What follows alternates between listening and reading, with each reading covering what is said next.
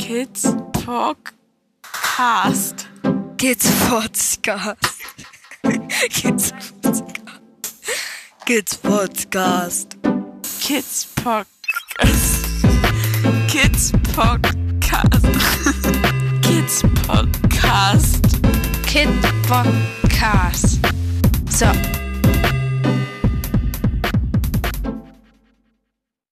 Hallo Momochill. Hallo, Kidspot. Hm. Wird mal wieder langsam Echtzeit. Das stimmt. Das ist so. Finde ich auch. Aber wie ich heute schon twitterte, oder gestern glaube ich, wir müssen alle miteinander sehr, Sehr gut. verzeihend mit uns selber sein. Mhm, das stimmt. Verzeihen mit uns selber sein, weil wir halt alle durch die Pandemie mehr oder weniger belastet sind. Genau. Das ist das eine. Das andere ist, dass ich finde, wir waren mega aktiv. Also wir haben jetzt den 22. Ich habe das Gefühl, ich weiß gar nicht, wo meine erste Hälfte, also wo mein erster Teil von Januar geblieben ist. Doch, ich weiß das, weil wir ganz, ganz viele Dinge angestoßen haben. Ja, aber da kommen wir später zu. Wie ist denn die Situation in Dänemark? Wie es in Dänemark ist. Ähm, ja, wir haben Lockdown. Ähm, und auch einen relativ harten Lockdown, weil wir sowohl in Deutschland als auch hier in Dänemark einen Covid-Test brauchen, der nicht älter als 24 Stunden ist. Also wir leben ja jetzt in Dänemark. Wir brauchen hier keinen. Ähm, wir haben Homeschooling mal wieder. Und es ist alles zu, was nicht täglicher Bedarf ist. Also, ja, du kannst eine Pizza bestellen, aber halt nur abholen oder liefern lassen. Oder im Baumarkt halt nur mh, über so ein Bestelldings gehen. Das macht immer was mit einem, finde ich. Wie geht's dir? Es macht was mit mir. Also nochmal zurück, wir haben jetzt Mitte Januar 2021, falls man das später hört. Also Corona ist auf einem neuen Hoch. Ja, es macht eine Menge mit, mit einem, also was jetzt vor allen Dingen, finde ich, viel macht, ist, dass es jetzt so lange schon ist, so gefühlt. Ja. Also das gefühlt ist ja, ne, vor Weihnachten ist eigentlich die Schule et etwas eher aufgehört. Ja. Ähm, jetzt haben wir 22 Tage nach Weihnachten und ähm, nee, äh, nach Neujahr so. Und es ist immer noch alles zu. Das ist ja nicht schlimm vom Prinzip, aber man merkt halt schon deutlich, dass wir alle auch angestrengt sind und ähm, ja, dass soziale Kontakte auch fehlen. Mhm, ja, auch den Kindern fehlen einfach, ne? Und ähm, ich finde, das ist ja das, was Eltern machen müssen oder was wir hier auch machen müssen. Wir müssen diese Anspannung der Kinder ja auch aus, mit ausgleichen zu unserer eigenen inneren Anspannung und äh, ich sag mal so, Wehwehchen mit der Pandemie. Ja. Und dieses Ausgleichen ist halt ein ständiges an der Situation arbeiten, ist ein ständiges Struktur geben, ist ein ständiges ähm, auch an den emotionalen Lagen der Kinder arbeiten. Ja, Und ja, es ist schon anstrengend. mhm, weil man auch wenig zu sich selber kommt, finde ich. Also man, es bleibt halt in dieser Struktur geben, an den Befindlichkeiten der Kinder arbeiten, bleibt ganz wenig Zeit für einen selber, um mal bei sich zu gucken, wie geht's denn mir eigentlich gerade damit. Wir merken das dann immer, wenn wir so, mh, ja, du nennst das immer, so wenn du beim Barbie-Film dann anfängst zu heulen oder emotional reagierst, sage ich mal besser, dass du dann eigentlich drüber bist und dass du nicht gut auf dich geachtet hast, was in dieser Situation mit dem Ausgleichen kaum möglich ist, auf sich selber zu achten. Ja. Sehe ich genauso. Das ist halt so. Ähm, ist die Zeit, die man sich sonst vielleicht mal morgens nehmen konnte, um mal was für sich selber zu tun oder konzentriert an irgendwas zu arbeiten, bleibt einem nicht. Ähm, weil, ja, und das ist auch der Grund, find, glaube ich, warum wir wenig aufgenommen haben.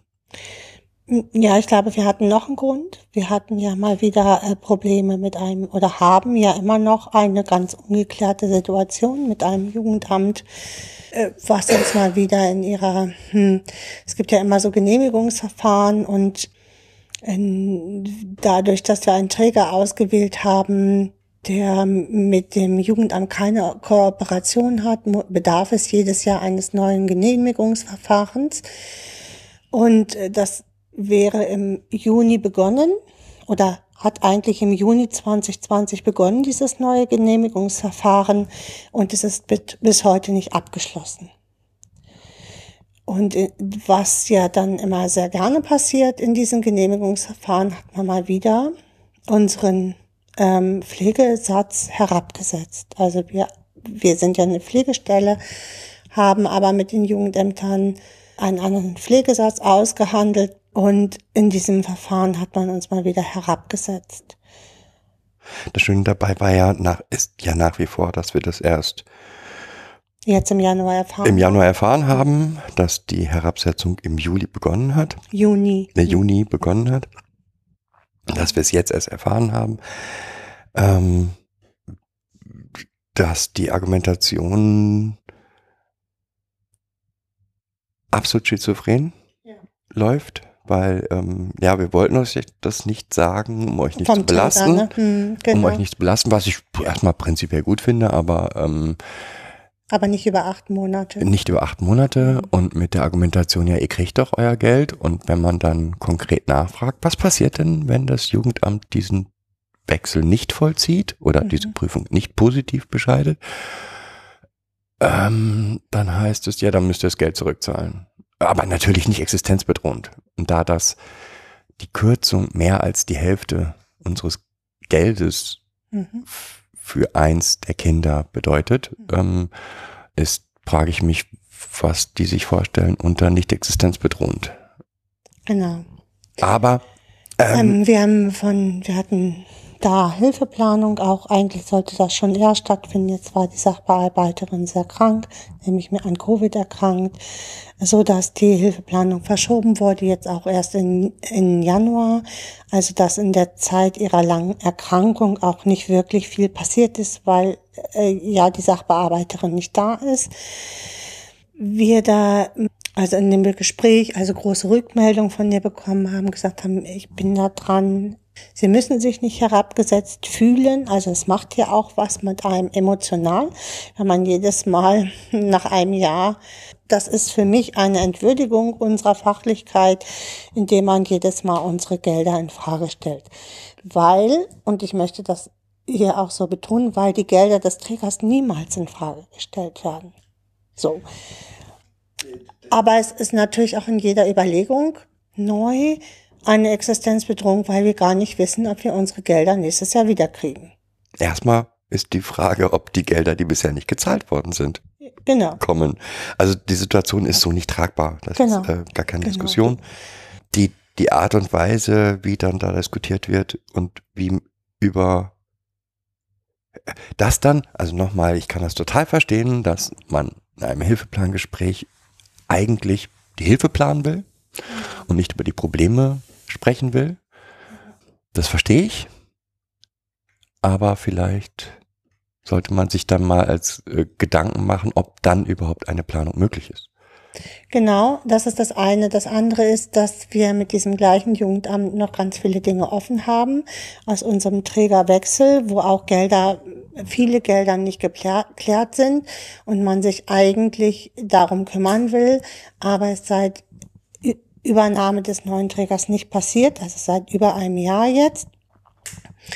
Oder anderthalb Jahren. Und ja, das sind schon so Dinge, wo man sich natürlich überlegt, wo stehe ich und was will ich und wo will ich hin. Ja, aber lassen wir das mal. Das ist so die aktuelle Situation. Also mal wieder Unsicherheit und trotz, trotz Corona noch obendrauf. Ja. Was mir auch aufgefallen ist, und das fällt mir also wir haben jetzt schon mehrere Hilfeplangespräche mal wieder seit Corona gehabt. Mm, ist die fehlende Wertschätzung für das, was man eigentlich tut. Mhm. Nicht, also, nein, die Arbeit, die man so macht, wird schon wertgeschätzt, aber der Mehraufwand, der entsteht, und auch da habe ich das Gefühl, böswillig ähm, Hilfe, wenn wir denen sagen, dass sie jetzt mehr tun, dann müssen wir nachher mehr bezahlen, das wollen wir nicht. Hm. Ist böswillig. Wollen, darum geht es uns auch gar nicht, prinzipiell, aber mir, was mir fehlt, ist halt die Wertschätzung. Ja, weil im Endeffekt, ähm, machen wir es mal deutlich, sind Eltern wie auch Pflegeeltern seit über einem Jahr jetzt oder seit gut einem Jahr jetzt in Dauerschleifen, in Dauerbelastung. Wie kriege ich das hin mit meinen Kindern?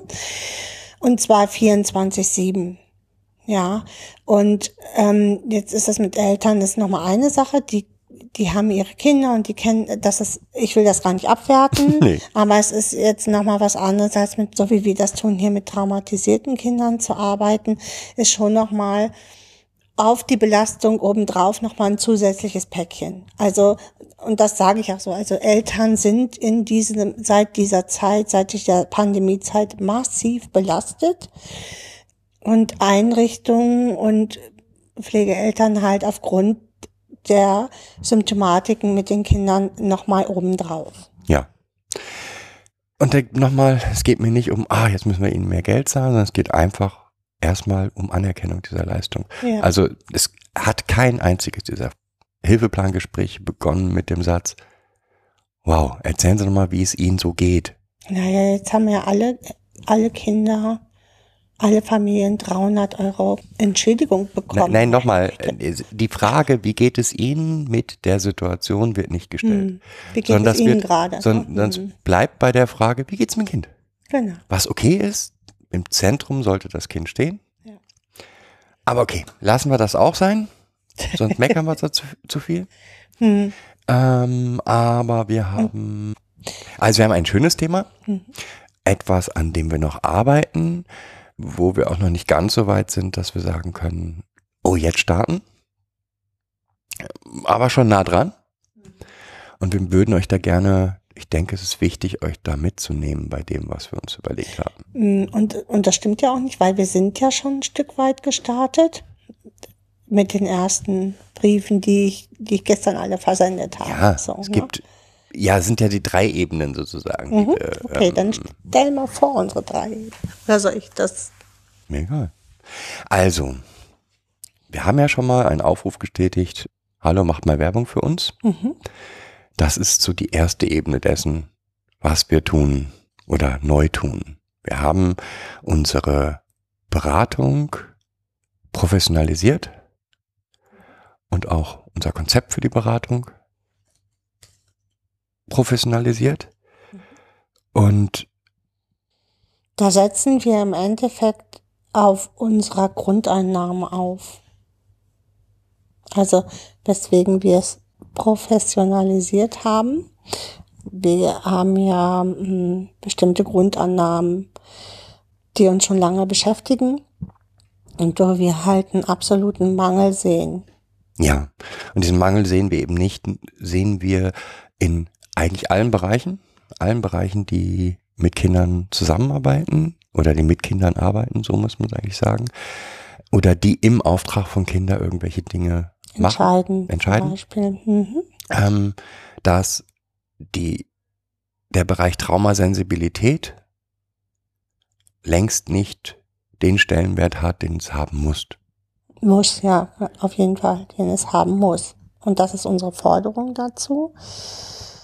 Ähm, und im gleichen Zug bieten wir da aber auch, bieten wir uns da an als äh, traumazentrierte Fachberater, um überhaupt diesen Stellenwert Wert auch in den Fokus zu lenken. Genau. Ich lese mal vor, was wir so, was unsere Idee ist, unsere Kernidee ist. Das Leben von und mit traumatisierten Kindern ist geprägt durch die Vergangenheit. Das Wissen um die psychologischen und neurologischen Vorgänge im Zusammenhang mit traumatischen Prozessen ermöglicht es allen Beteiligten eine empathische Haltung zu entwickeln und den Betroffenen Beziehung sowie eine gesunde Entwicklung zu ermöglichen.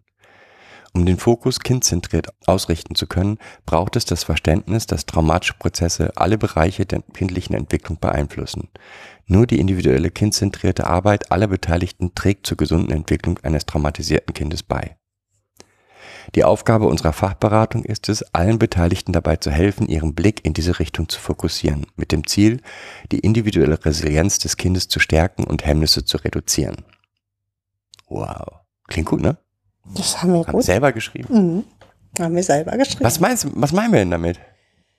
Was wir damit machen? Was meinen wir damit? Ähm, wir meinen damit, ja einmal das, was wir gesagt haben, dass der Fokus noch nicht traumazentriert ist, aber auch nicht kindzentriert ist, dass die Beeinflussung der, mh, also ich sag, ich nenne es mal böse, der Störungsbilder, die die Kinder so mitbringen, wenn sie in einem Bereich der Jugendhilfe auftauchen, aus der Vergangenheit kommt und die alles durchdringt, somit auch die Handlungsmuster der Kinder durchdringt.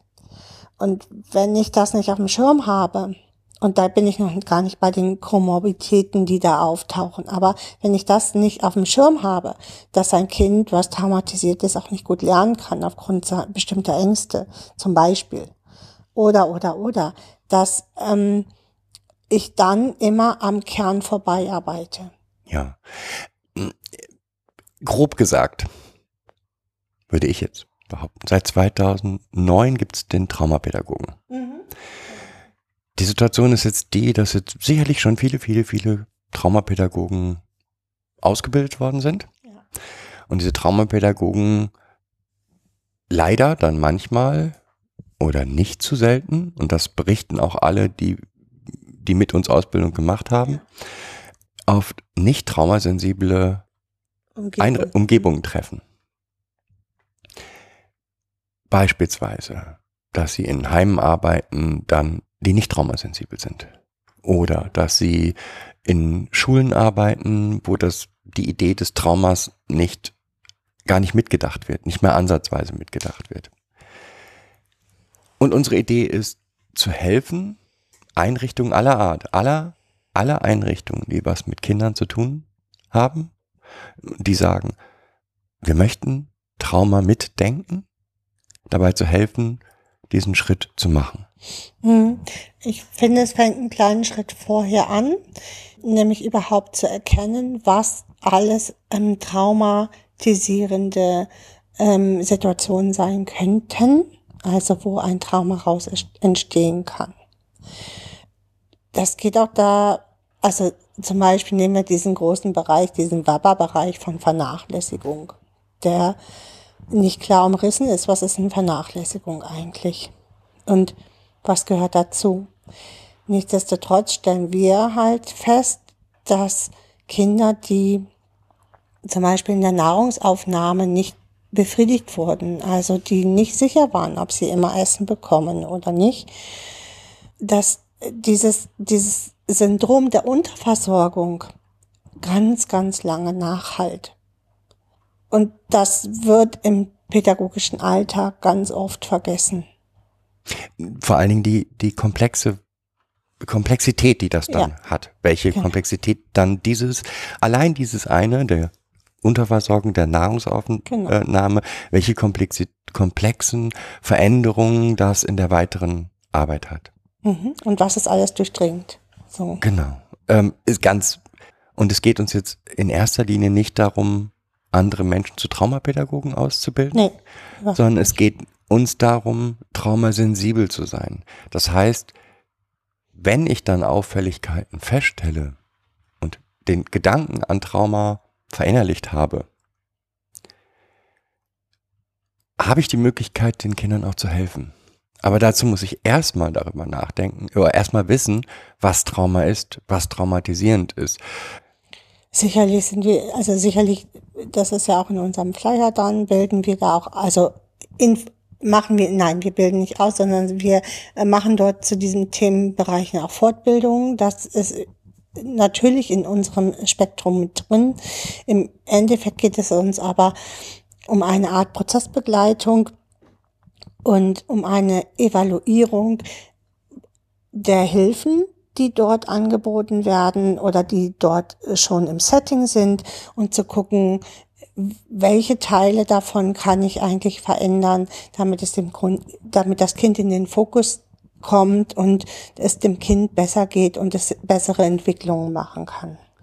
Weil, und das ist auch unsere Erfahrung, es gibt mehrere Bereiche oder oft Störungen in der Beziehung zwischen Kind und was auch immer, Eltern, Pflegeeltern, Lehrern, in welchem Blick auch immer ich da das gerade betrachte, ähm, die einfach genuin aus dem Traum, aus dem traumatischen Erleben der Kinder kommen. Mhm. Und so dass die Probleme dann nicht mehr im, eigentlich nicht in der Beziehung zwischen dem Kind und dem Pädagogen liegen, sondern sie werden auf dieser Ebene ausgetragen. Mhm. Ja, und da möchten wir gerne helfen. Ich finde diesen Be Begriff des Helfens ähm, Doch, hier nicht, äh, nicht richtig. Also wir bieten ja in dem Bereich Unterstützung an ähm, und nicht äh, die Hilfe ist so auch so ein heutzutage sehr negativ leider besetzter Begriff und deswegen habe ich da immer ein bisschen Probleme mit. prinzipiell ähm, bieten wir nicht an, wir lösen dein Problem, sondern wir, wir bieten an, wir bieten unseren Blick auf, auf die Situation an, der nun schon recht erfahren ist, was äh, den Bezug auf Trauma angeht. Und ja, möchten gern unterstützen. Genau. Und den Blick verändern. So, das ist Punkt eins.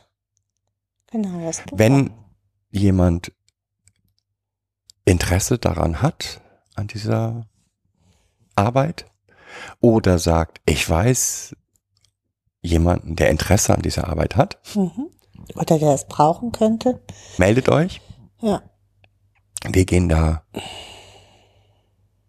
denke ich, kreativ gemeinsam damit um. Punkt eins. Ja, jetzt haben wir es, wir haben es in unterschiedliche ähm, Anteile unterteilt. Einmal die Arbeit mit Institutionen, also auch wie Jugendämter, Gerichte und so, da nochmal den Fokus anders setzen zu können. Und dann sind es halt Träger oder Pflegeeltern, die dort nochmal die Unterstützung benötigen, um im Endeffekt Bindungsabbrüche für das Kind zu vermeiden. Das ist eigentlich unser Schwerpunkt. Ja. Da kommen wir auch später nochmal zu. Ja, da kommen wir zu, genau. Ja, aber trotzdem, ich hatte angefangen. Das ist der erste Teil. Der zweite Teil, wir wurden schon mehrfach gefragt, "Hm, wollt ihr nicht ein Spendenkonto angeben, damit ihr, wir euren Podcast unterstützen können? Und bisher haben wir uns da immer geweigert. Ja, weil, Weil? es uns sehr unter Druck setzen würde, dass wir dann regelmäßig einen Podcast machen. Und in unserer alltäglichen Arbeit äh, sieht man ja auch an unserer Unregelmäßigkeit. Wir bemühen uns sehr darum, einmal im Monat eigentlich einen Podcast zu machen. Oder spätestens alle sechs, acht Wochen, was uns nicht immer gelingt.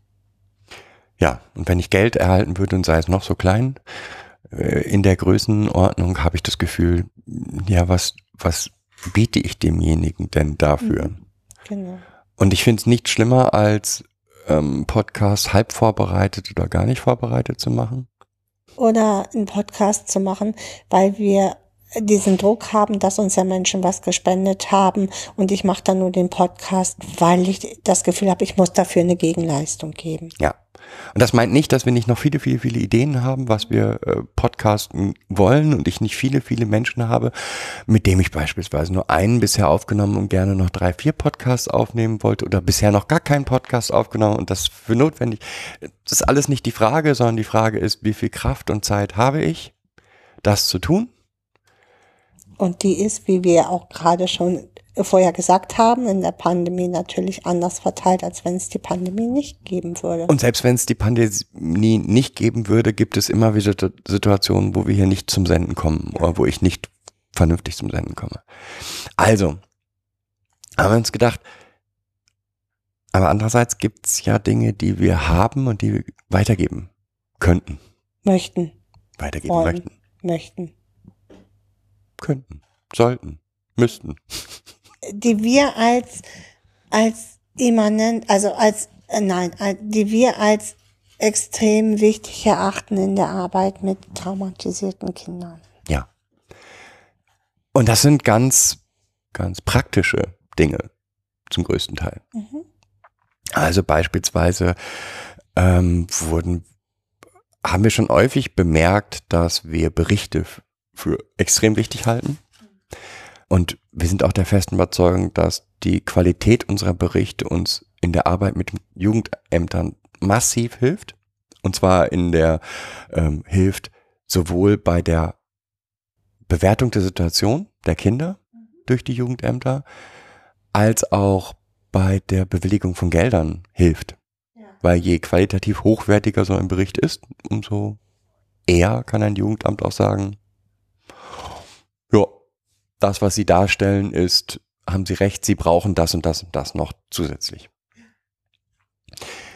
Oder wir arbeiten hier, sprechen ja immer davon, dass wir Hypothesen bilden und die versuchen dann zu evaluieren. Das sind ja Dinge, die sehr praktisch sind. Wie, wie bilden wir unsere Hypothesen? Wie evaluieren wir dann nachher, ob das, was wir getan haben, unsere, unsere Reaktion darauf ähm, funktioniert oder nicht? Ja. Diese Dinge weiterzugeben,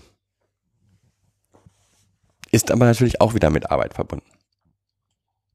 Weil viele davon, ich sag mal, wir, wir benutzen, um das für uns darzustellen, eine Excel-Liste, in die wir bestimmte Dinge eintragen, um langfristige Veränderungen auch zu sehen. Jetzt würde es nichts nützen, wenn wir diese Excel-Liste veröffentlichen. Aber wenn, wenn wir jetzt sagen würden, okay, diese Excel-Listen, die helfen allen, würde es nichts nützen, wenn wir die einfach veröffentlichen würden, weil da ja auch was mehr hintersteckt. Gedanken, die wir uns dazu gemacht haben, Verhand äh, Sachen, die wir tun. Das heißt, diese Dinge weiterzugeben bedeutet, wir müssen Das Aufarbeiten. es aufarbeiten. Mhm. Dann allerdings halte ich die Dinge für hilfreich, weil es sehr praktische Dinge sind. Genau. Und das möchten wir gerne noch tun. Also, viele kleine Bausteine, die wir hier in unserer praktischen Arbeit machen, die wir teilweise auch hier schon im Podcast erwähnt haben, möchten wir gerne so aufarbeiten, dass externe Menschen was damit anfangen können.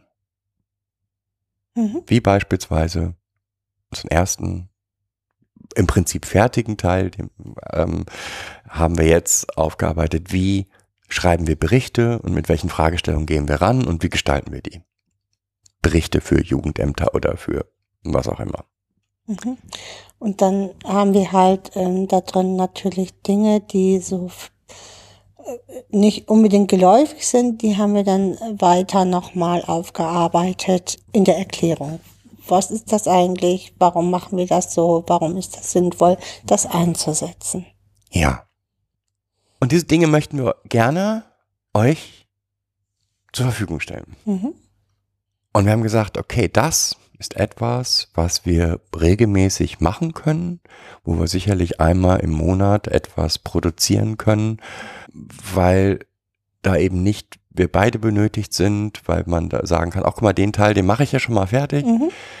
Und unsere Idee ist es, dass wir diese Dinge in einen geschützten Bereich packen. Also sowas wie Steady verwenden, indem ihr Gelder spenden könnt und dadurch Zugriff auf diese Dinge bekommt.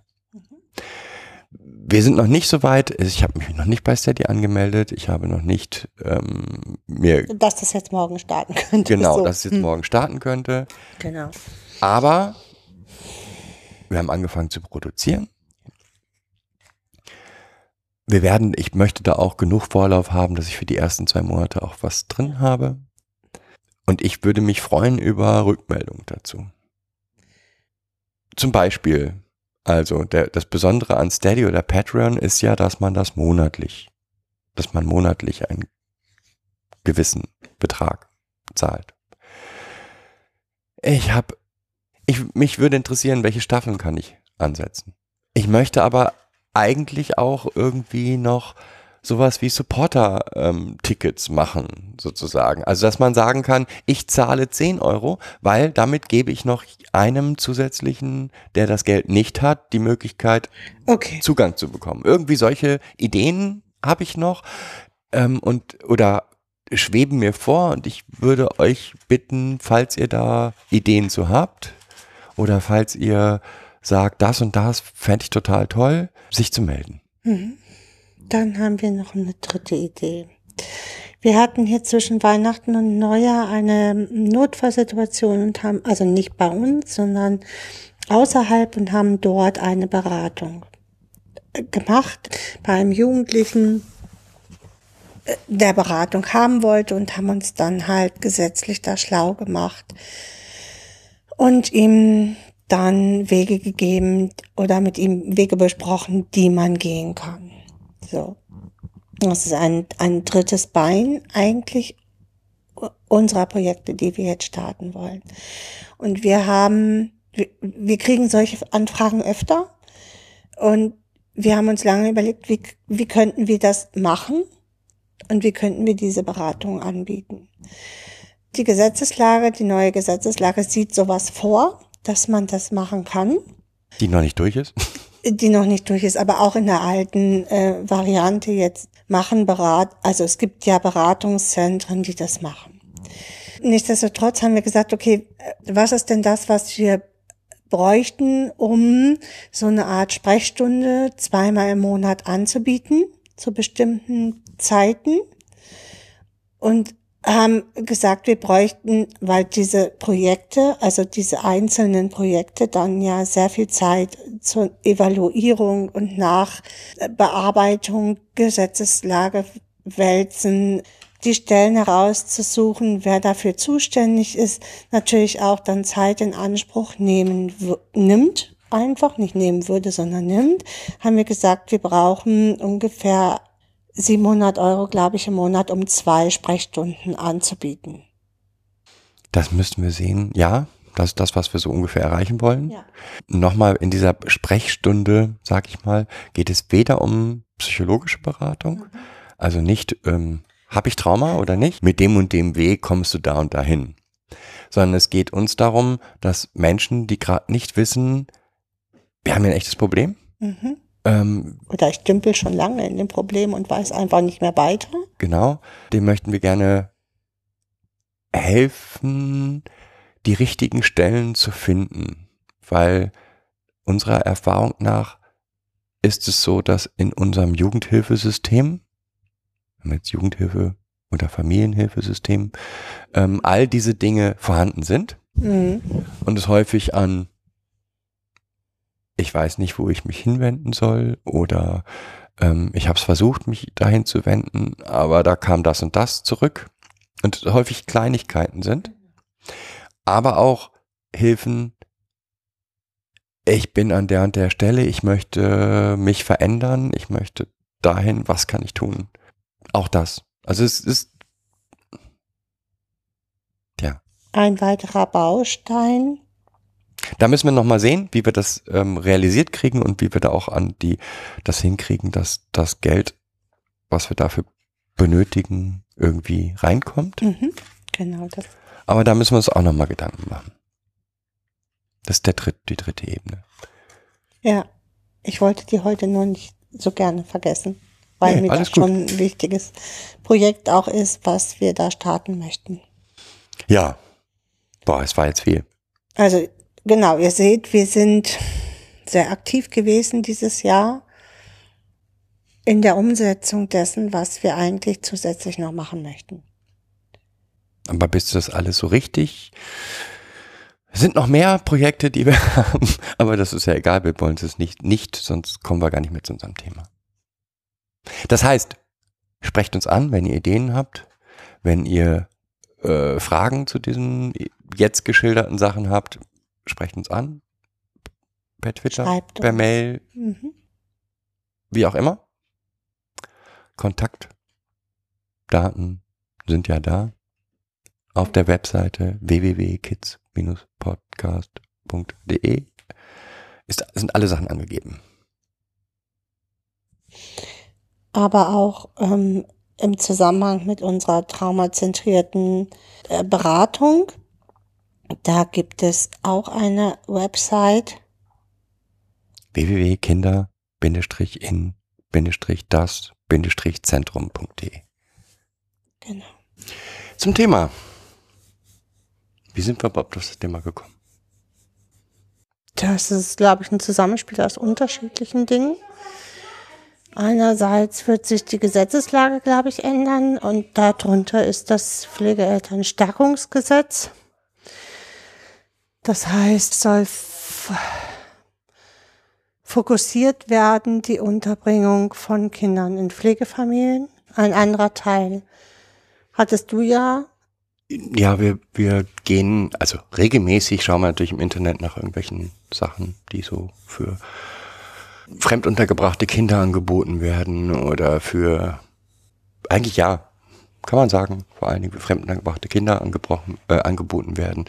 Und es gibt Angebote der Hilfe für, ich sag mal in Anführungsstrichen, Problemfälle.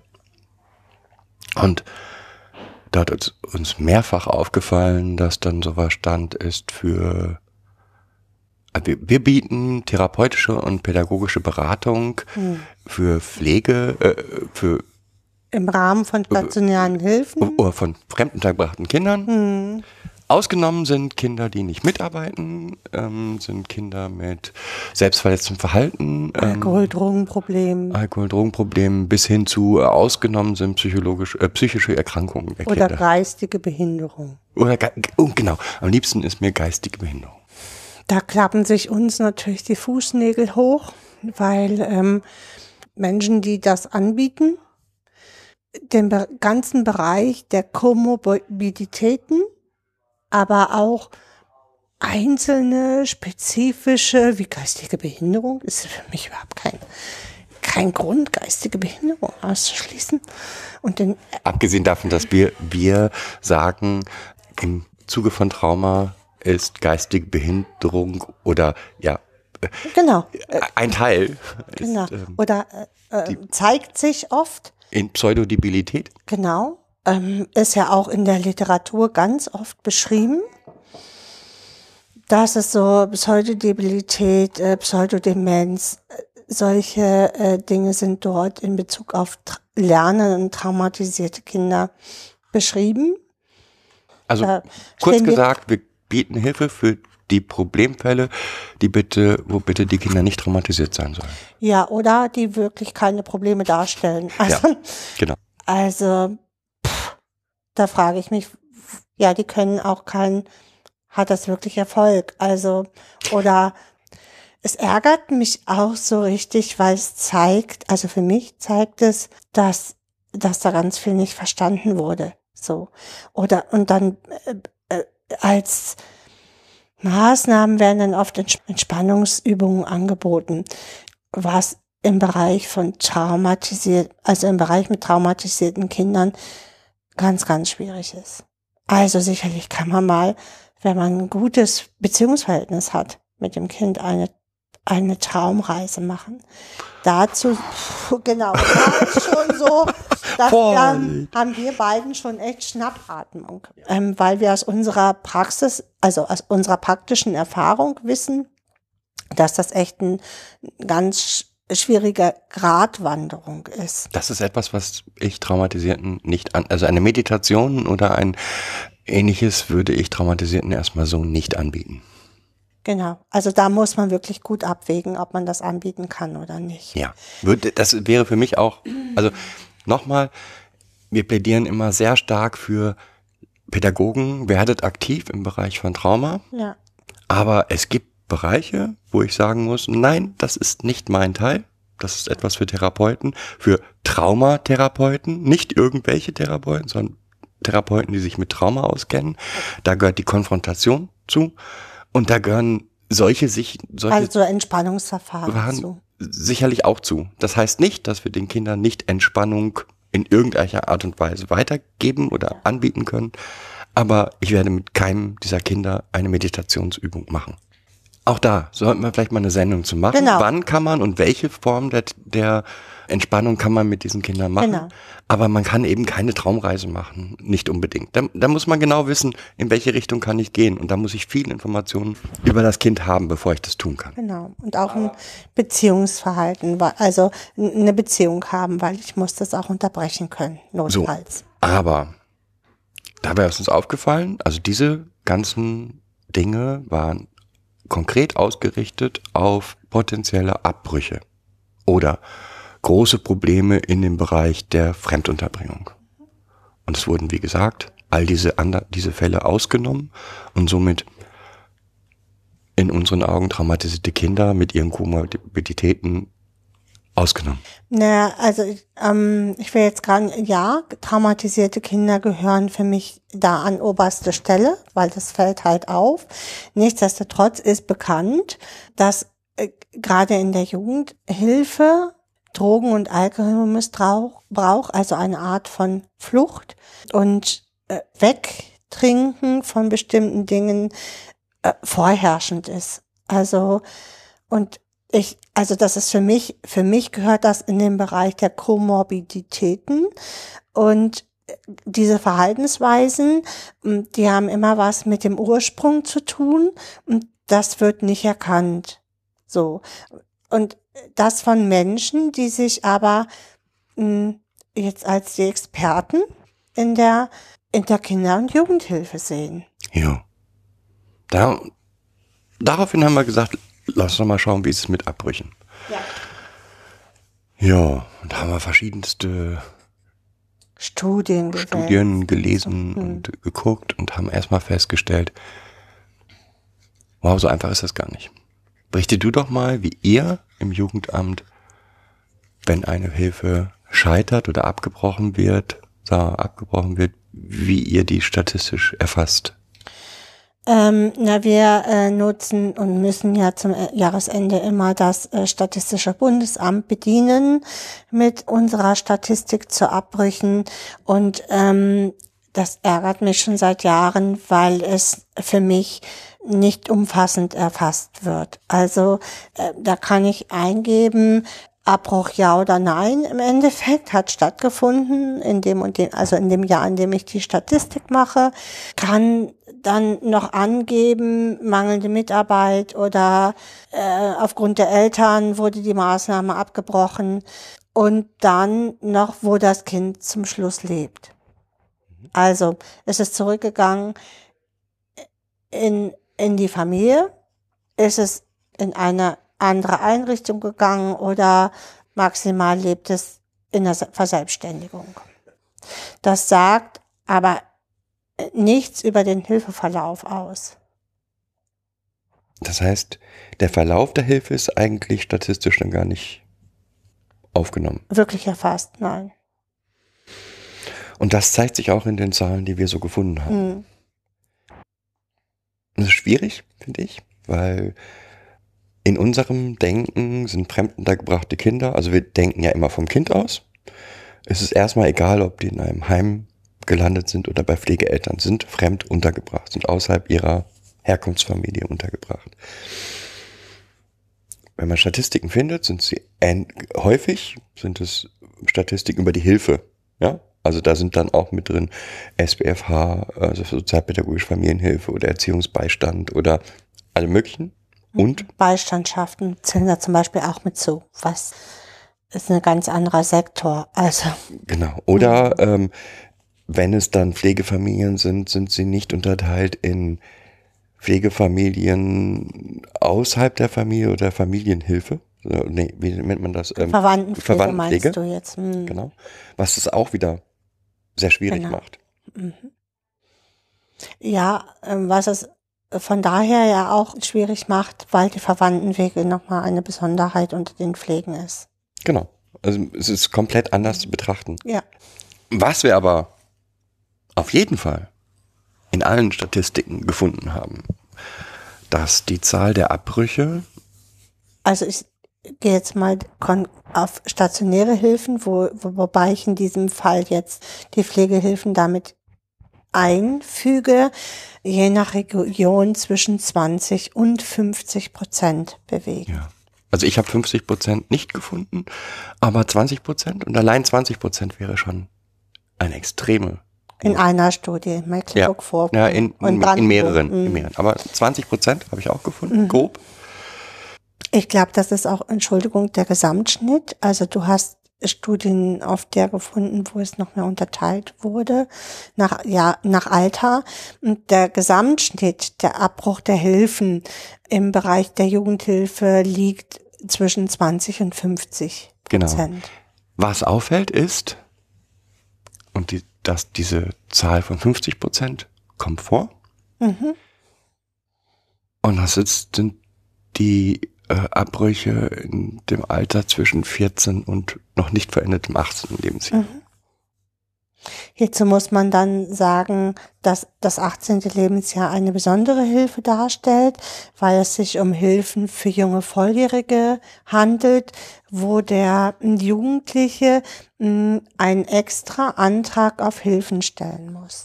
Also das machen ja nicht mehr die, die Erwachsenen für ihn, sondern sie sind ja volljährig und dürfen somit ihren eigenen Hilfeantrag stellen und müssen auch. Tun sie das nicht, weil das versäumt wird aus irgendwelchen Gründen, fallen sie auch nicht mehr unter die Hilfen für jung, junge Erwachsene. Ich will mich jetzt auch gar nicht festnageln auf wie viel Prozent. Nee, auf, wie- mh, auf Zahlen. Ähm, macht keinen Sinn, was dort aber deutlich wird, weil einfach die statistische Grundlage nicht, sie ist nicht so klar, wie ich sie gerne hätte. Aber man kann sagen, dass zwischen 14 und dem nicht verendeten 18. Lebensjahr eine Riesenanzahl von Hilfen scheitern. Mhm. Sowohl in der stationären Jugendhilfe, also in Heimen, als auch in Pflegeverhältnissen. Und das geht schon bei zwölf, fängt das an, also ex, exponent, exponentiell in die Höhe zu schnellen für mich. Und ab dem 14. Lebensjahr ist es für mich ein super GAU. Ja. Und wenn die Gründe für das Scheitern, das, ist, wie gesagt, du kannst ja auch eingeben, so ein bisschen in die Statistik, sind auch sehr unterschiedlich. Mangelnde Mitwirkung ist. Genau. Am besten finde ich mangel- mangelnde Mitwirkung des Kindes. Im Prinzip eigentlich bis auf wenige Ausnahmen steht da immer, das Kind ist schuld. Genau, genau, das ist uns sehr ins Auge gefallen und uns ist ebenfalls ins Auge gesprungen, dass es im Bereich der Pflegeverhältnisse lediglich 15, ungefähr um die 15 Prozent sind, wo es aufgrund der Herkunftseltern zum Abbruch kommt in der Jugendzeit. Also nee, gar nicht generell, ne? Glaube ich, generell. Zu, äh, bei fünf, ungefähr um 15 Prozent liegt. Also Plus das, minus. das ähm, waren ungefähr so 40 Prozent. Ich versuche mal gerade die Zahl, bevor Ja. ich was Falsches sage. Ich hatte es mir angestrichen. Ich finde sie da. Also 33 Prozent der Pflegeverhältnisse enden aufgrund des Kindes. Die Gründe sind beim Kind zu suchen. Mhm, genau. 29 Prozent der Pflegeverhältnisse sind beim, bei den Pflege, Pflegeeltern oder Pädagogen zu suchen. Dann 15 Prozent Aufgrund der Herkunft. der Herkunftsfamilie. Und der So. Rest ist, weil das Jugendamt die Pflege beendet. Mhm, im, Im Zuge von Kindeswohlgefährdungskriterien. So. Äh, Wir haben das gelesen und waren beide hier echt platt. Also platt von daher, weil in dieser Studie, es ist eine Studie aus Brandenburg, die wir hier, auch schon eine ältere Studie, die wir hier jetzt genommen haben. Und hier ein Kriterium war, dass die Kinder das beenden wollten. So. Und ich, ich finde ja Partizipation ist was ganz Wichtiges, aber diese Entscheidung können Kinder nicht treffen. Ja, und da wird wieder etwas in die Hände, und das ist das, was uns ganz oft auffällt, in die Hände von Kindern gelegt, das ist das eine, oder in das Kind verortet, weil das Kind schuld ist. Und da, klappen sich mir die Fußnägel hoch. Wirklich, das ist für mich unbegreiflich. Die, die, also nochmal, das Kind möchte die Pflege beenden Ja, genau. Und mit ähm, 14. Nee, oder eher, also es war ja generell, Ja. diese Zahl war ja immer, also die war ja generell so. Sehr hoch. Und da wurde keine Unterscheidung getroffen, ob es mit 14 war, also in de, der Studie, die du da hattest, oder ob es mit zwei war. Das ist für mich, also das, was Kinder versuchen wiederherzustellen, ist das, wo sie sich auskennen. Ja? Und sind sie davor, ist ihnen davor nicht, haben sie nicht das Gefühl, dass dass sie irgendwo ankommen konnten oder dass sie das Gefühl hatten, oh, das hilft mir hier jetzt, äh, das anders zu betrachten oder ko konnten sie da keine korrigierenden Erfahrungen machen. Aus unterschiedlichen Gründen streben Kinder immer dazu, alte, machen wir ja auch, also alte, also bekannte Strukturen wiederherzustellen, so will ich es mal sagen. Tun wir auch. Also als Erwachsener habe ich auch bestimmte ähm, Handlungsmuster, die ich einfach, die ich jetzt so habe, über die Jahre erworben habe oder mir angeeignet habe und die, auf die ich erstmal immer wieder zurückgreifen will. Geht für mich noch weiter sogar. Aber also, das ist jetzt, um ja. es einfach zu machen. Ja. So. Kinder tun das aufgrund ihres Erfahrungsschatzes, den sie haben und aufgrund ihrer Biografien natürlich noch viel verstärkter.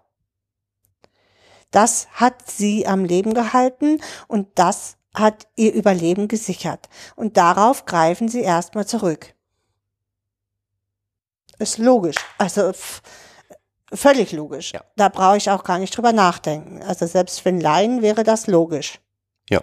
Das heißt, ihre Erfahrung ist, ich bin in einer beziehungslosen Situation und muss mich um mich selber kümmern. Und wenn ich nicht auf mich aufpasse, passt keiner auf mich auf, also passe ich auf mich auf. Und das braucht unheimlich viel Kraft und Zeit, Kinder zu helfen, dort einen anderen Blick auf die Welt zu erlangen. Was nicht heißt, und das möchte ich nochmal betonen, was nicht heißt, wenn wir es einmal geschafft haben, ist dieser alte Blick weg. Sondern in Krisen kommt er wieder. Nicht nur in Krisen. Also das, was wir korrigierende Erfahrungen nennen, so gerne in der Pädagogik, ja, ist halt nicht ein starrer Weg. Ja, das, was die Kinder vorher erlernt haben, und das beschreibt Hüter ja auch ganz gut, sind sozusagen die Autobahnen, die sie erstmal nutzen. Das, Destruktive wir, Autobahn. De destruktive Autobahn. Das, was wir als Pädagogen machen, sind so Landstraßen drum, drumherum zu bauen, die auch entschleunigen, wo sie sich beruhigen können, wo sie dann ein anderes dieses korrigierende Verhalten erlernt haben und in bestimmten sicheren Situationen anwenden können. So. Jede Situation für ein Kind kann potenziell eine Verunsicherung darstellen. Jede erstmal. Also jede neue Situation stellt ein sogenanntes Stresslevel dar. Wenn wir jetzt davon ausgehen, dass Kinder in der Jugendhilfe 95 Prozent generell schon mal mh, traumatisiert Potenziell traumatisierte Potenz- Erfahrungen. Genau. Und wir dann gucken, dass das Erregungs- und Stress Stresslevel dieser Kinder in der Jugendhilfe ein anderes ist als, als von im Alter vergleichbare Kinder, also ein sehr viel höheres, dann ist das Level vom ich bin übererregt zu ich bin völlig übererregt ein ganz kleiner Spielraum. So. Und immer, wenn sie in diesem Ich bin völlig übererregt sind, Gehen Sie auf die Autobahn. Das ist ja keine bewusste Entscheidung, Ja. aber ne, ähm, reagieren sie mit Verhaltensweisen, Die, Die- Ihnen geholfen haben. die ihnen geholfen haben. Und was ihnen geholfen hat, muss nicht, ist nicht das, was wir glauben, was ihnen geholfen hat. Ähm, dazu, also weil ich ja, weil ich ja immer dafür bin, das mit, mit, mit praktischen Beispielen zu füllen. Selbst das Kind, das ich hier am sichersten sehe, muss sich in solchen Stresssituationen bewusst selbst affirmieren, nein, alles ist gut. Ja, also beispielsweise, äh, um jetzt ein Beispiel zu nennen, ähm, die Kinder waren auf einer Klassenfahrt, das, ich hole das Kind ab und komme in Stau. Dann reicht das diesem Kind nicht, die Angst, also die, die Sicherheit, dass ich bisher immer pünktlich da war und sie immer pünktlich abgeholt habe, diese Sicherheit, die sicherlich in, in 99 von 100 Fällen ich versuche ihr zu geben, trägt trotzdem nicht über diese Situation. Jetzt gleich sind wir mit dem Bus da und wird er denn auch da sein und mich abholen? Das heißt, es muss sich dann selbst beruhigen und sagen, nein, aber 99 Mal ist geklappt. Mhm. Der war immer da. Der ist noch nie nicht da gewesen. Und der hat mich noch nie nicht abgeholt. Genau. Und das bei einem Kind, was eigentlich das auch dann schafft. Mhm. Ja? Genau, das, das für sich gut schafft, sich über die Logik dann wieder vom Stresslevel zu normalisieren. Aber erstmal flutet diese Angst das Kind. Es könnte eine Situation entstehen, die ich nicht kontrollieren kann. Das flutet das Kind. Und Kinder, die gelernt haben, diese Verlässlichkeit auch abrufen zu können und sich dann selbst zu beruhigen, die werden in diesen Situationen auf Autobahnen rutschen, auf destruktive Verhaltensweisen zurückgreifen, die ihnen immer geholfen haben in ihrem vorherigen Leben. Leben ich ne? möchte es noch mal klar machen.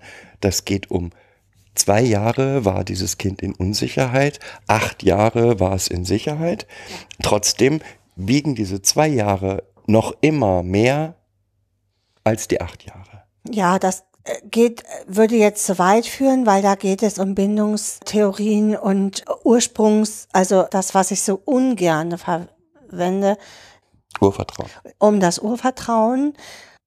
Und das, das haben wir schon mal gemacht und äh, das spielt da natürlich mit rein. Ich möchte nur noch mal die Wertung, weil die dann immer kommt, ja, aber ähm, es muss doch jetzt genug korrigierende Genau. Erfahrung gemacht haben. Das- Klar hat es die. Genau. Und in, in ganz normalen Alltagssituationen ist das überhaupt kein Problem. Kann es diese Wege anwenden und diese Handlungs, neu erlernten Handlungsmuster auch ohne Probleme anwenden. Aber sobald die Stresshormone erstmal ausgeschüttet werden, ist das ja ein Selbstläufer. Ja. Und äh, jeder von uns kennt das, wenn mm, ich sag mal, aufgeregt ist vor, vor einer, mm, einer Präsentation oder, oder, oder. So ähnlich ist das dann im Alltag. Kann man sich selber beruhigen. Ja, das wird schon. Ich stelle mir die alle nackt vor. Wie auch immer, welche, auch immer anwendbaren Handlungsmuster man da hat. So. Und Kinder, die das nicht gelernt haben, die haben nichts, worauf sie zurückgreifen können. Auch wenn sie jetzt, ich sag mal, zwei Jahre im Heim waren, ist das jetzt äh, in einer stationären Heimerziehung waren, ist das nicht so verankert, als dass das nicht wieder auftaucht.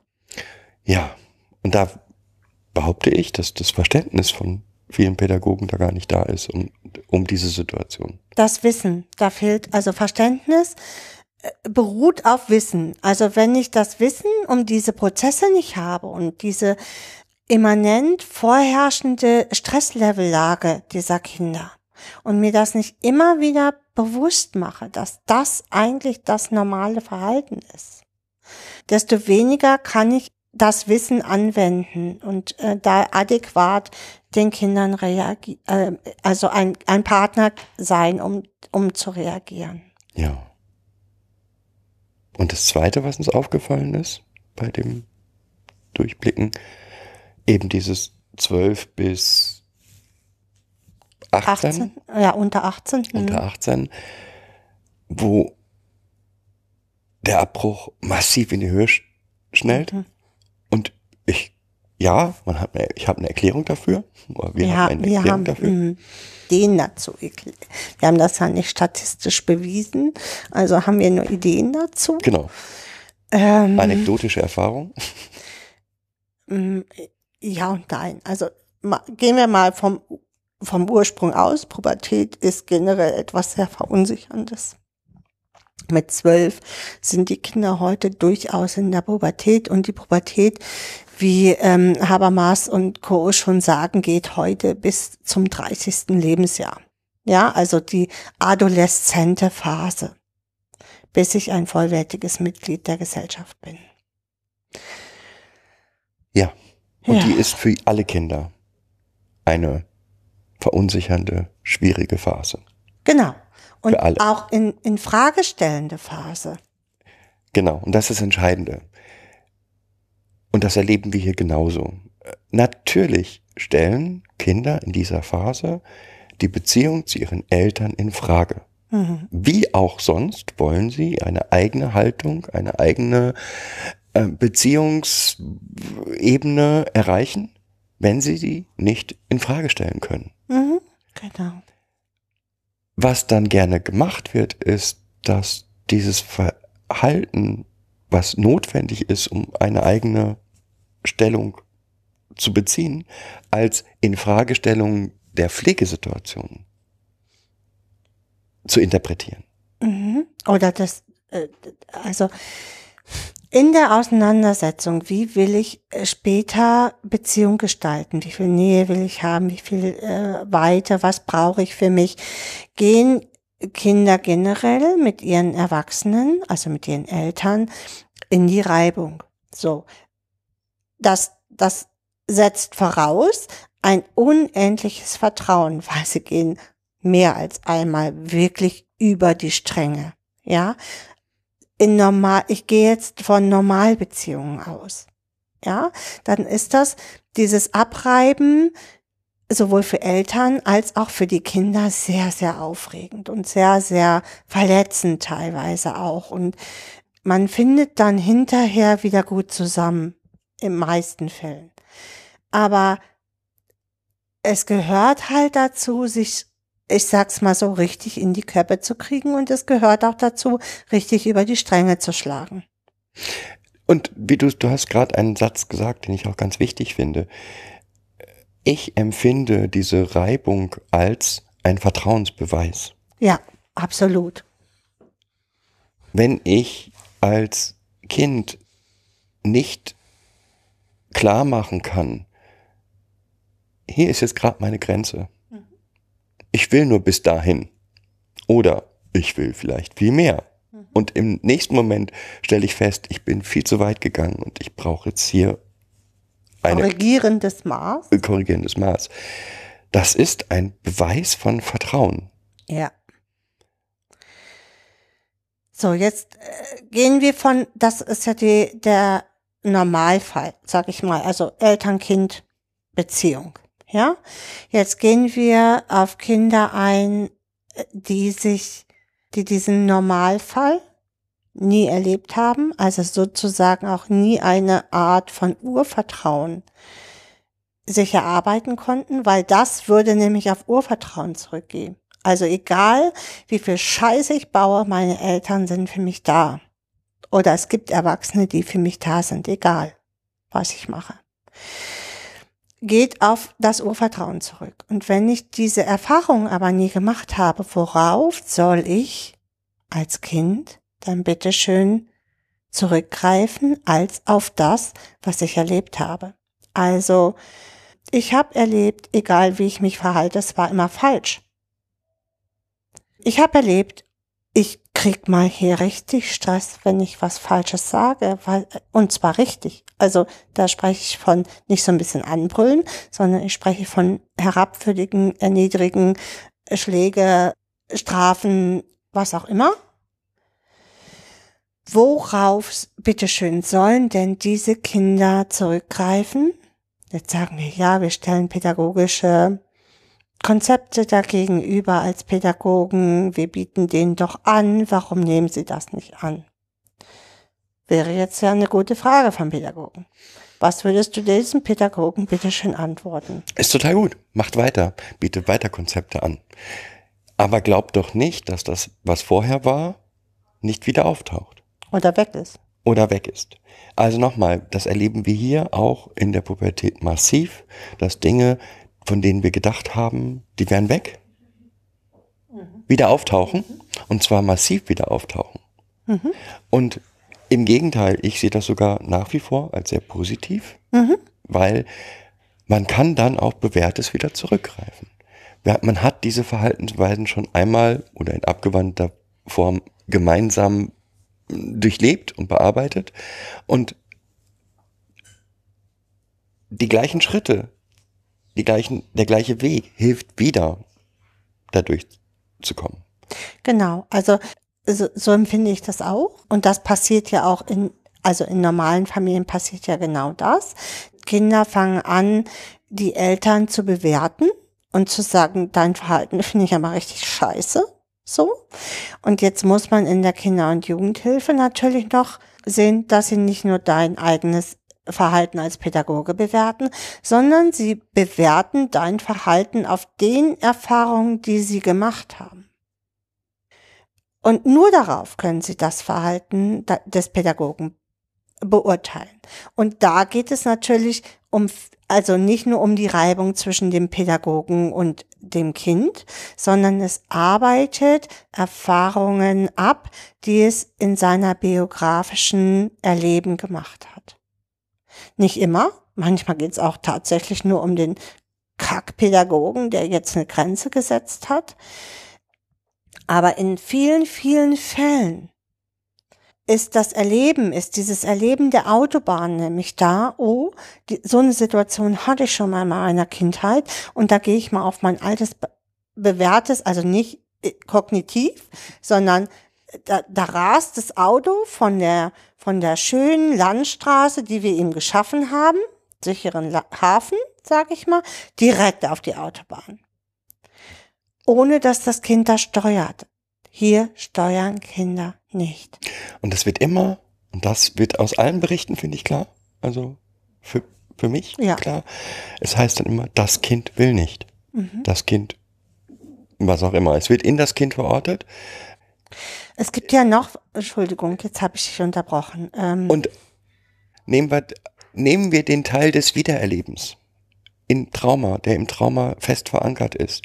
Die Kinder erleben dort die Dinge noch einmal wieder, weil sie auch selber an sich Verhaltensweisen merken, die sie verunsichern oder die sie an Mama und Papa erinnern. die sie an, an, an ihre Herkunftseltern erinnern. Sie erleben an sich ihre Aggression und ihre Wut.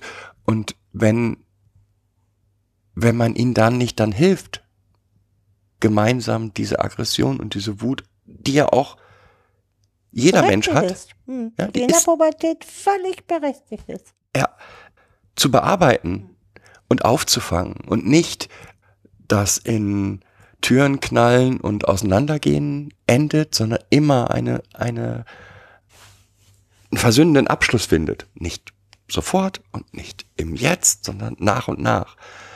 Wie sollen sie denn dann das verarbeiten, was sie da erleben? So, das ist die eine Seite. Ich möchte hier noch auf eine Sache eingehen, gerne, die ich ja in der äh, Jugendhilfe so gerne erlebe. Dass sie uns hinsetzen und sagen, welche Ziele hast du denn jetzt für diese Hilfe?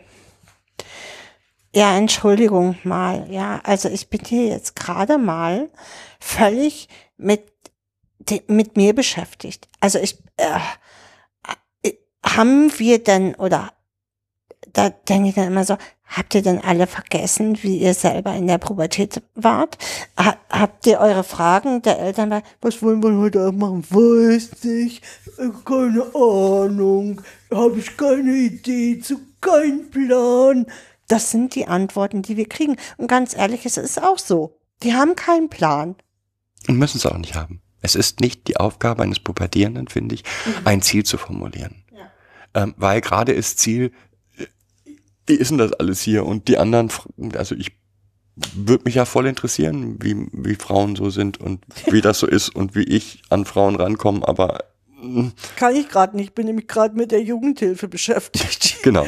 die äh, hier was von mir wollen, wo ich gar nicht weiß, was ich alles will. Ich würde jeden Jugendlichen feiern, der dann in dem Hilfeplangespräch sa sagen würde, ja, was ist mein Ziel? Ficken? Ja, äh, ja, mal so Titten anpacken oder also, ne, Brüste immer. anpacken. Ich sag, ich breche das mal runter auf Normalsprache, aber äh, also so Brüste, die interessieren mich oder mh, ich habe ein Mädel gesehen, die hatte echt einen richtig coolen Arsch. Oder ich habe einen Jungen gesehen, der hatte so schöne blaue Augen. Äh, können wir dieses als mein Ziel, dass ich diesen Jungen einmal auf den Mund küssen kann? Kann ich das als mein Ziel formulieren? Ich glaube nicht. Ich glaube nicht. So, So, und das ist aber die, die Lebenswelt, in der sich Pubertierende teilweise befinden. ja. So. Und wenn ich die nicht ernst nehme und stattdessen von ihnen erwarte, dass sie Ziele formulieren, sich selbst reflektieren, äh, ihr Verhalten reflektieren. Wow, cool. Ja, das kann ich in der Zeit zwischen, ich sag mal, sechs und zehn, äh, kann ich mein Verhalten gut reflektieren.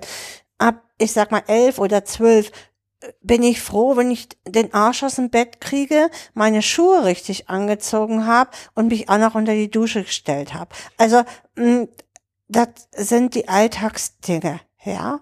Und dazu kommt, und das ist ganz, ganz wichtig, noch einmal, uns geht's hier zentral um traumatisierte Kinder. Ja. Das heißt, da ist häufig noch so vieles im Argen.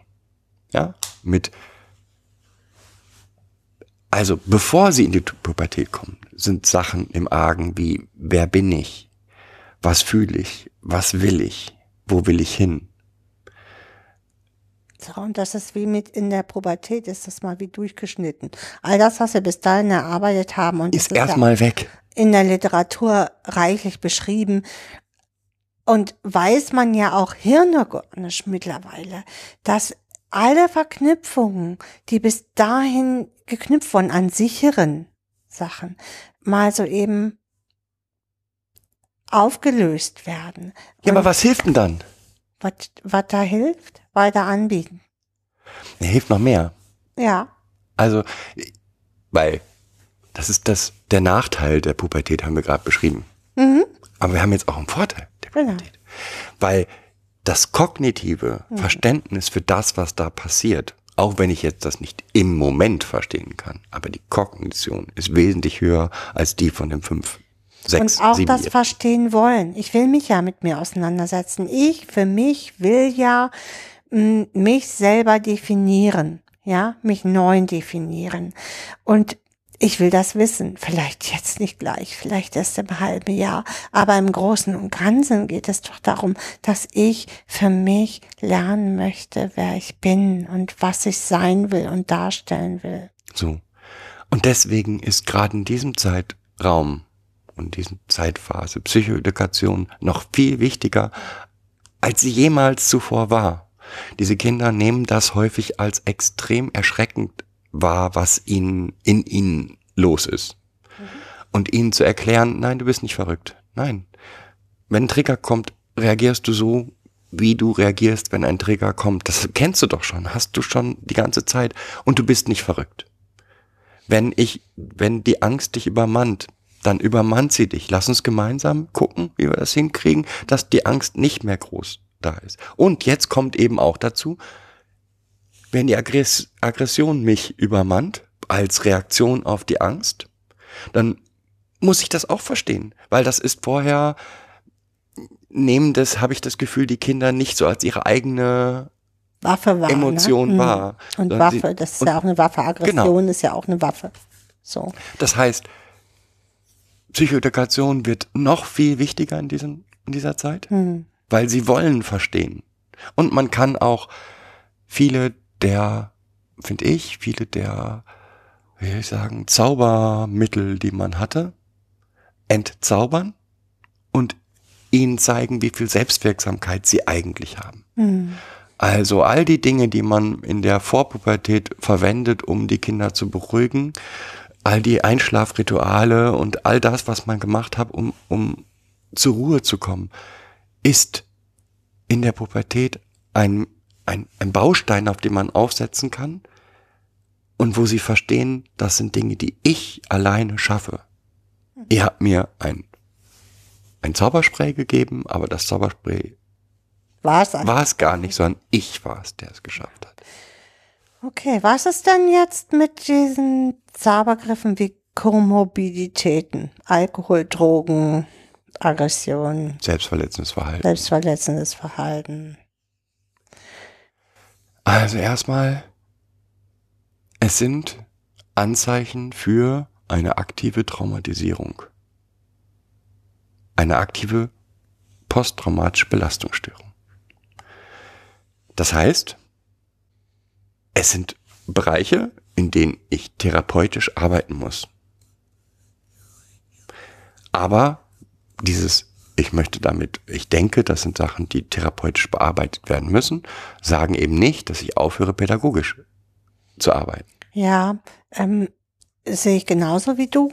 Ähm, ich habe, wenn ich als Pädagoge, also ich bin jetzt gerade so beim Pädagogen, wenn ich ähm, als Pädagoge diese Zusammenhänge von Komorbiditäten wie Drogen und Alkoholmissbrauch als als Abwehr, Flucht von bestimmten Dingen nicht auf der Palette habe, ja, selbstverletzendes Verhalten als als eine, also als ein Verhalten mit bestimmten Drucksituationen nicht umzugehen. Alkohol, Drogen ist ja ein ähnliches Fluchtmittel, sage ich mal so.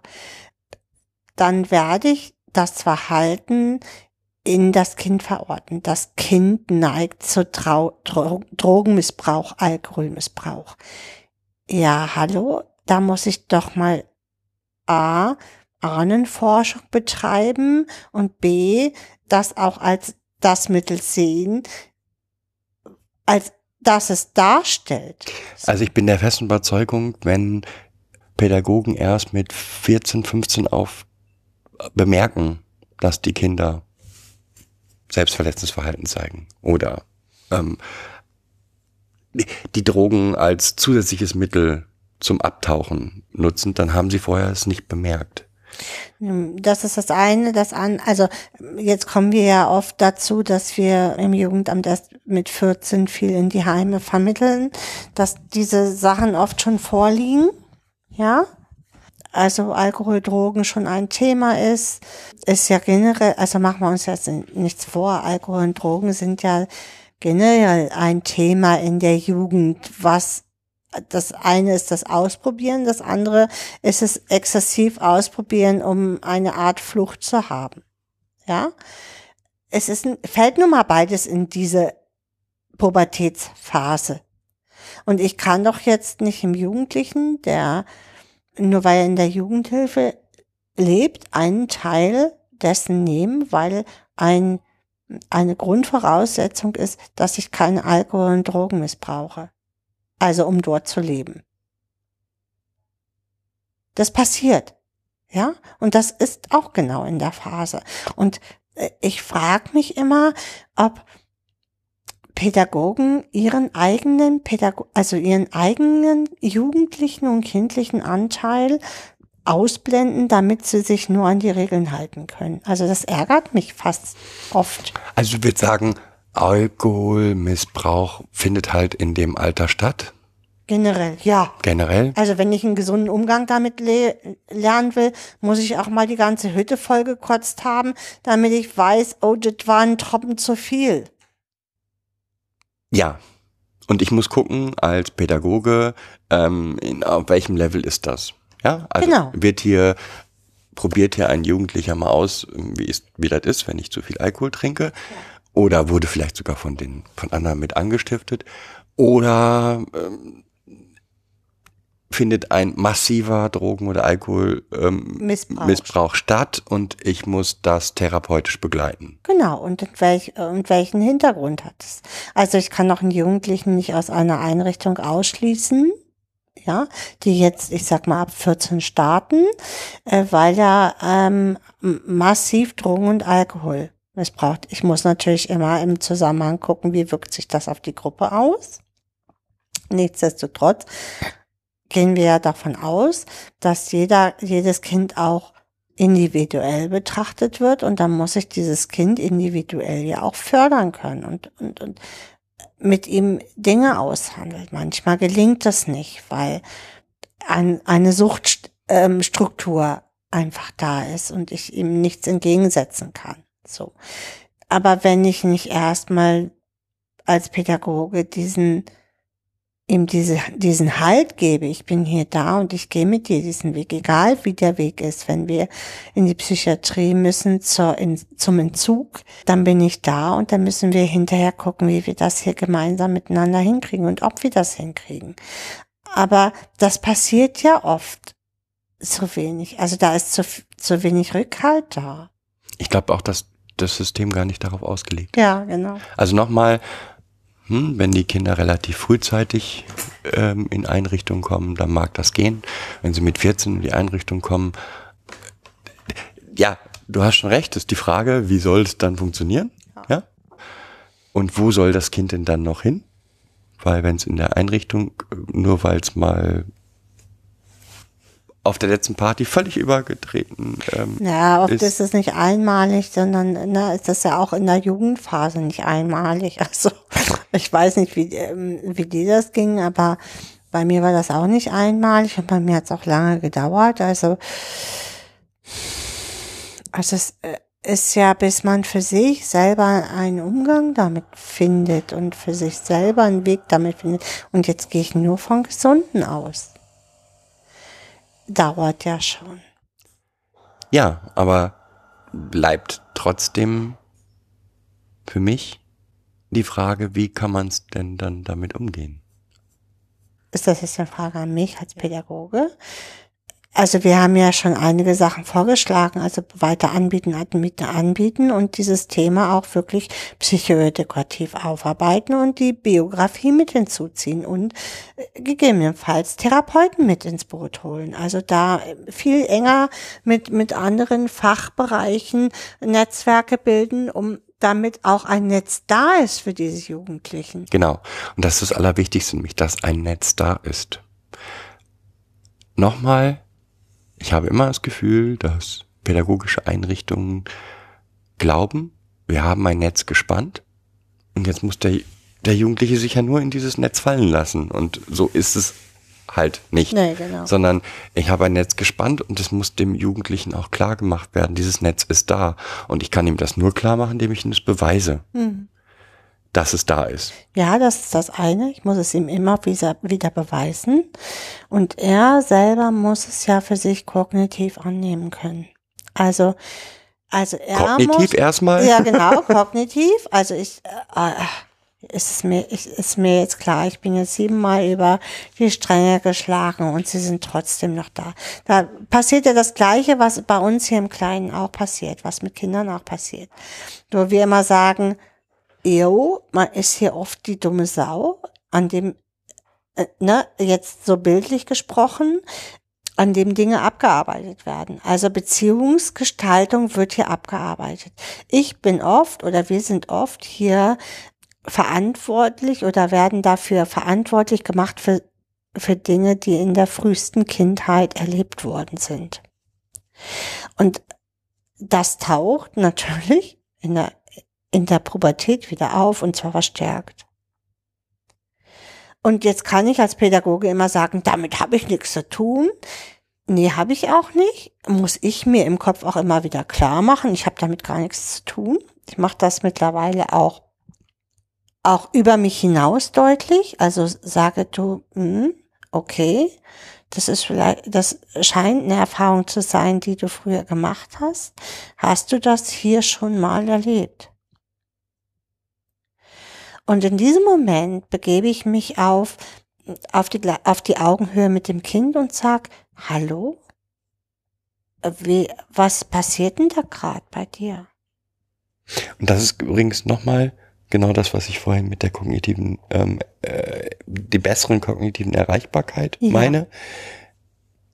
Viele Dinge, die vor der Pubertät man sich selber sagen muss. Mhm. Ja, also hier findet gerade Übertragung statt. Alles gut. Bleib ganz ruhig. Genau, Es ist nur eine Übertragung. Kann ich in der Pubertät auch weitergeben. genau. Also, Also ich kann besprechen, dieses- ich kann das tatsächlich besprechen. Ja. Ich kann tatsächlich sagen, alles klar, habe ich verstanden, aber war hier der Kühlschrank schon jemals leer? Mhm. Genau. Wenn du sagst, ich brauche XY, ist es, hast du es jemals erlebt, dass das nicht besprochen wurde und in Großteil der Fälle auch erfüllt wurde. Und das sind nochmal, das sind Fragen, die wieder auftauchen, von denen man meint, sie wären weg. Nee, die sind nicht und die weg. sind eben nicht weg. Und die sind gerade in der Pubertät nicht weg. Die tauchen dann wieder auf, meiner Meinung nach. Ja, verstärkt. Also, weil ich mich ja selber jetzt daran abreiben muss, wie will ich meinen, meinen Weg gestalten? Welche Regeln und Gültigkeiten übernehme ich? Wo möchte ich mir neue stricken und wie sollen die verdammt nochmal aussehen? Und, und gerade Kinder in der Jugendhilfe, worauf, woran sollen sie sich dann reiben? Also wo, wo sollen sie denn neue Wege hernehmen? Weil wir es ihnen aufzeigen, mal ganz ehrlich. Das wäre schön. Und das passiert ja auch manchmal. Aber sie müssen halt auch das Recht haben, diese Wege, die wir ihnen aufzeigen, hinterfragen zu können. Und zwar in der Reibung hinterfragen zu können, um sich selber daran einen eigenen Weg zu kreieren. Und das heißt nicht, dass sie uns ablehnen als Pädagogen, sondern das heißt, dass sie versuchen, einen eigenen Weg zu finden. Und der ist ja manchmal besser, manchmal schlechter. Aber wenn wir uns jetzt gesunde Beziehungen angucken zwischen Eltern und Kindern, dann gibt es auch Dinge, wo wir uns als Eltern manchmal fragen, okay, das habe ich meinem Kind jetzt mitgegeben, ist das jetzt ehrlich so? Oder das hat er daraus gemacht, aus dem, was wir die ganzen Jahre, okay, aber das muss ich dann so hinnehmen. Also, weil es ist ja ein erwachsener Mensch und ich muss das so hinnehmen. Das ist ähm, auch der Glaube, dass wenn man Regeln aufstellt, die Fehler vermeiden, Ja, diese Regeln dann, nein, jedes, jeder Jugendliche muss das Recht haben, bestimmte Fehler zu machen. Ist kein, überhaupt keine Frage, dass es ähm, solche Dinge wie ähm, Selbst- oder Gefährdung von anderen ähm, auch Konsequenzen haben muss und man darüber sprechen muss und wie auch, ja, das ist überhaupt nicht die Diskussion. Unserer Erfahrung nach nur kann man das. Man kann, ich kann nicht sagen, hier gilt die Regel ABC, gelten die, gelten die Regeln ABC, aber ich kann sagen, dass wir hätten gern, dass A, B oder C oder A, B und C eingehalten werden und das, was da jetzt hier gerade passiert ist, ist nicht schlimm, weil es Regel C verletzt, sondern es ist deswegen schlimm, weil du damit weil du dich selber damit schädigst. Also, Genau. es geht Oder gar nicht jemand darum zu sagen, schädigt. A, B, C gelten hier nicht. Ja, A, B, C gelten auch für dich. So, generell in der Gruppe. Aber wir müssen gucken, wie können wir mit dir zusammen einen, einen Weg finden, dass du A, B und C einhalten kannst, dass, dass die auch für dich gelten. Ja, können, dass du sie annehmen kannst und dich daran halten kannst. Also wir haben Psychoedukation als Mhm. eins der Mittel. Jetzt haben wir noch ein Mittel. Noch mehr Mittel. Externalisierung haben wir als Mittel. Mhm. Also das heißt, ich sehe den Jugendlichen mit seinen Begabungen und Stärken erstmal, die er mitbringt, und versuche das mh, Verhalten, was mich am meisten jetzt gerade stört, erstmal außen vor zu stellen und versuche nur den Jugendlichen zu sehen mit seinen Stärken und Ressourcen. Mm, Es hilft halt auch, diese Externalisierung hilft für mich in weiten Teilen eben auch mit dem Jugendlichen weiterhin auf dieser Beziehungsebene Mhm. zu bleiben und zu sagen, okay, lieber X, na, war total lustig oder Du bist ein total tolles total, Kind. total tolles Kind, aber manchmal kommt deine Wut, in der du alles durcheinander Wirbelst. wirbelst Mm. und lass es mal über die Wut sprechen. Wichtig, wir sprechen nicht über dich, wir sprechen über deine Wut. Genau.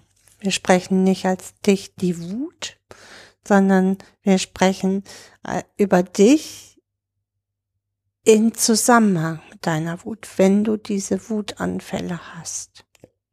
Ähm, und witzigerweise funktionieren da die gleichen Externalisierungsmittel, die bei den kleineren Kindern auch helfen. Also ähm, ich habe immer früher Angst gehabt, dass das dann albern als Albern wahrgenommen wird, wird aber nicht als Nee, Albern wahrgenommen. Ähm, man kann sogar über das, na, was ich den, äh, den Wutgnom sprechen, der dann immer auftaucht. Ja, das ist auch gut, wenn der schon früh früh gesetzt wurde, dieser Wutgnom, dann kann ich den natürlich im, im Zusammenhang mit dem, in dem Gespräch nochmal wieder aufleben lassen und kann sagen, weißt du, wir haben uns ja schon als du so und so alt warst über deinen Wutgnom unterhalten. Jetzt heute würde ich den nicht mehr als Gnom bezeichnen, sondern als Riesenmonster. Ja, Und das machen die mit, auch wenn sie schon 15 oder Ja. 16 sind. Weil diese Bilder einfach tragend sind, äh, die wir da aufge aufgebaut haben. Und dann gibt es noch für mich ein drittes Ding, was unheimlich wichtig ist. Und wahrscheinlich wichtig wäre für alle Kinder in der Pubertät, aber für unsere noch viel wichtiger ist, sehe ich so, ist Emotionsarbeit. Hm. Also nochmal, die Emotionen, die in der Pubertät teilweise entstehen, sind auch erschreckend und überwältigend. Und die brauchen eine Kanalisierung. Die brauchen auch Mittel des Ausdrucks. Und dazu sind sie auch in der Lage, diese auszudrücken. Manchmal wollen sie das nicht, das ist schon okay, aber sie können es. Hm. Also, sie können es dann, wenn sie es, wenn sie schon länger sich im Jugendhilfecharakter bewegen und wir frühzeitig in Bezug auf Emotionen gearbeitet haben. Das, was, wenn Kinder mit 14 erst in die Jugendhilfe kommen, dann haben wir es oft schwer, dass sie überhaupt einen Zugang zu ihren eigenen Emotionen haben.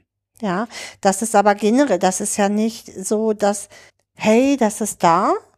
Ähm, Kinder, die aus, aus desolaten Familienverhältnissen kommen, mussten ganz lange ihre eigenen Emotionen verstecken und hatten gar keine, gar keine ähm, Möglichkeit, die in der Breite auszubilden. Ähm, also muss ich frühzeitig anfangen in Bezug auf Emotionserkennung, sage ich jetzt mal, ist blöd, aber nee, ist es nicht. Also erkennen zu können, was heißt denn für mich überhaupt gut? Ja, also gut und schlecht, also oft kommt ja nur, finde ich gut, finde ich schlecht. Was heißt denn gut? Was steckt denn dahinter? So. Allgemein, also was ist Wut, was ist Aggression? Ähm, warum führt Aggression zu, zu Wut? Ja. Ja, ähm, all die Dinge, also mit den Emo über Emotionen zu sprechen, bedeutet ein hohes Maß an Vertrauen.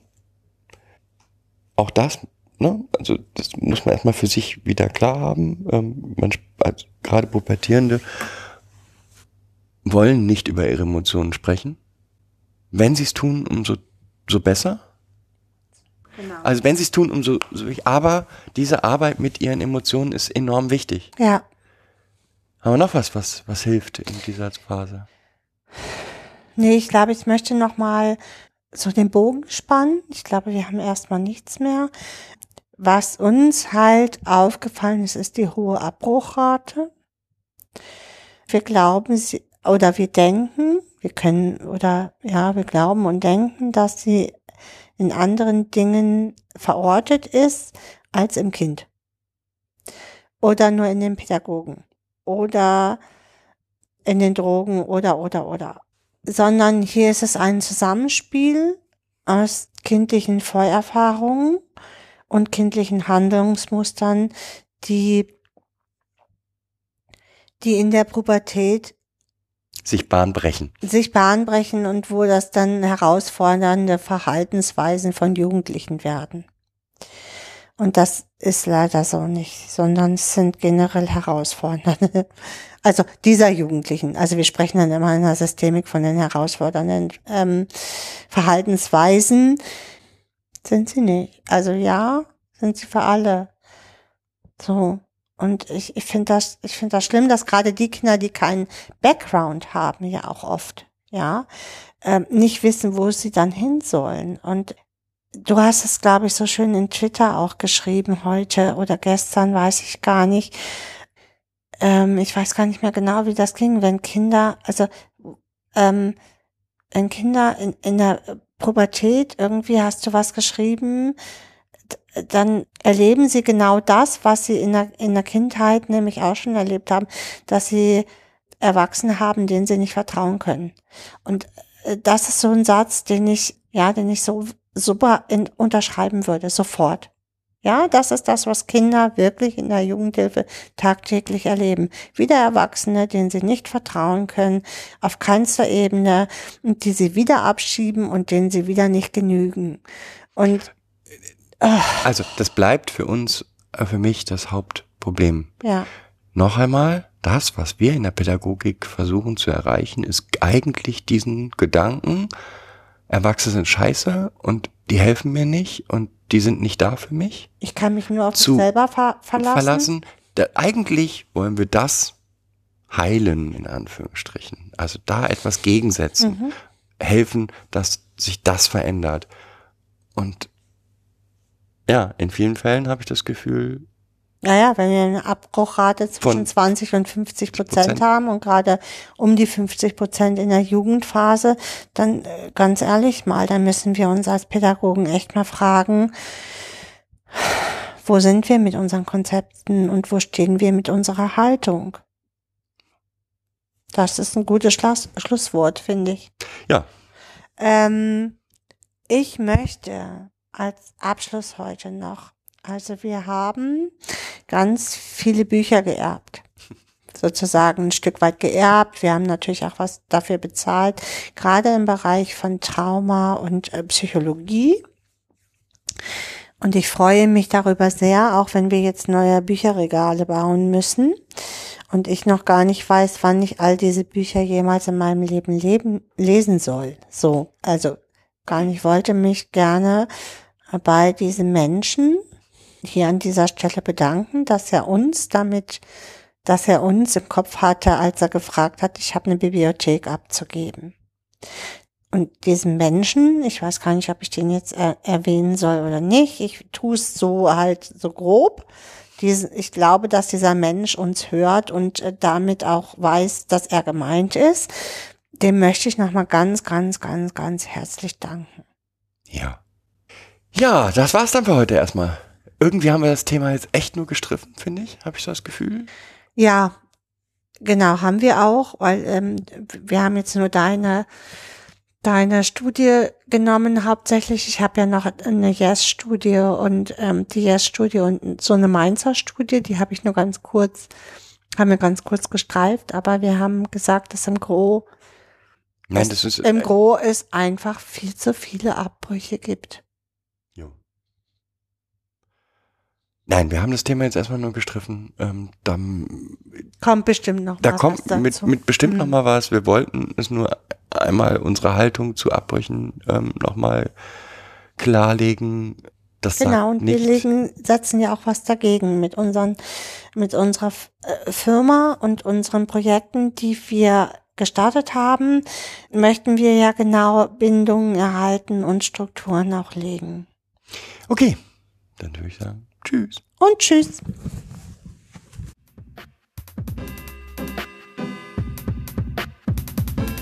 Das war eine weitere Folge Kids Podcast. Danke fürs Zuhören. Show Notes und die Möglichkeit zu Kommentaren unter kidspodcast.de. Anregungen, Ideen und Feedback per Mail an info at kidspodcast.de oder per Twitter an kids-pod. Wenn euch diese Episode gefallen hat, empfehlt sie weiter oder gebt Bewertungen in iTunes oder anderen Podcast-Portalen ab.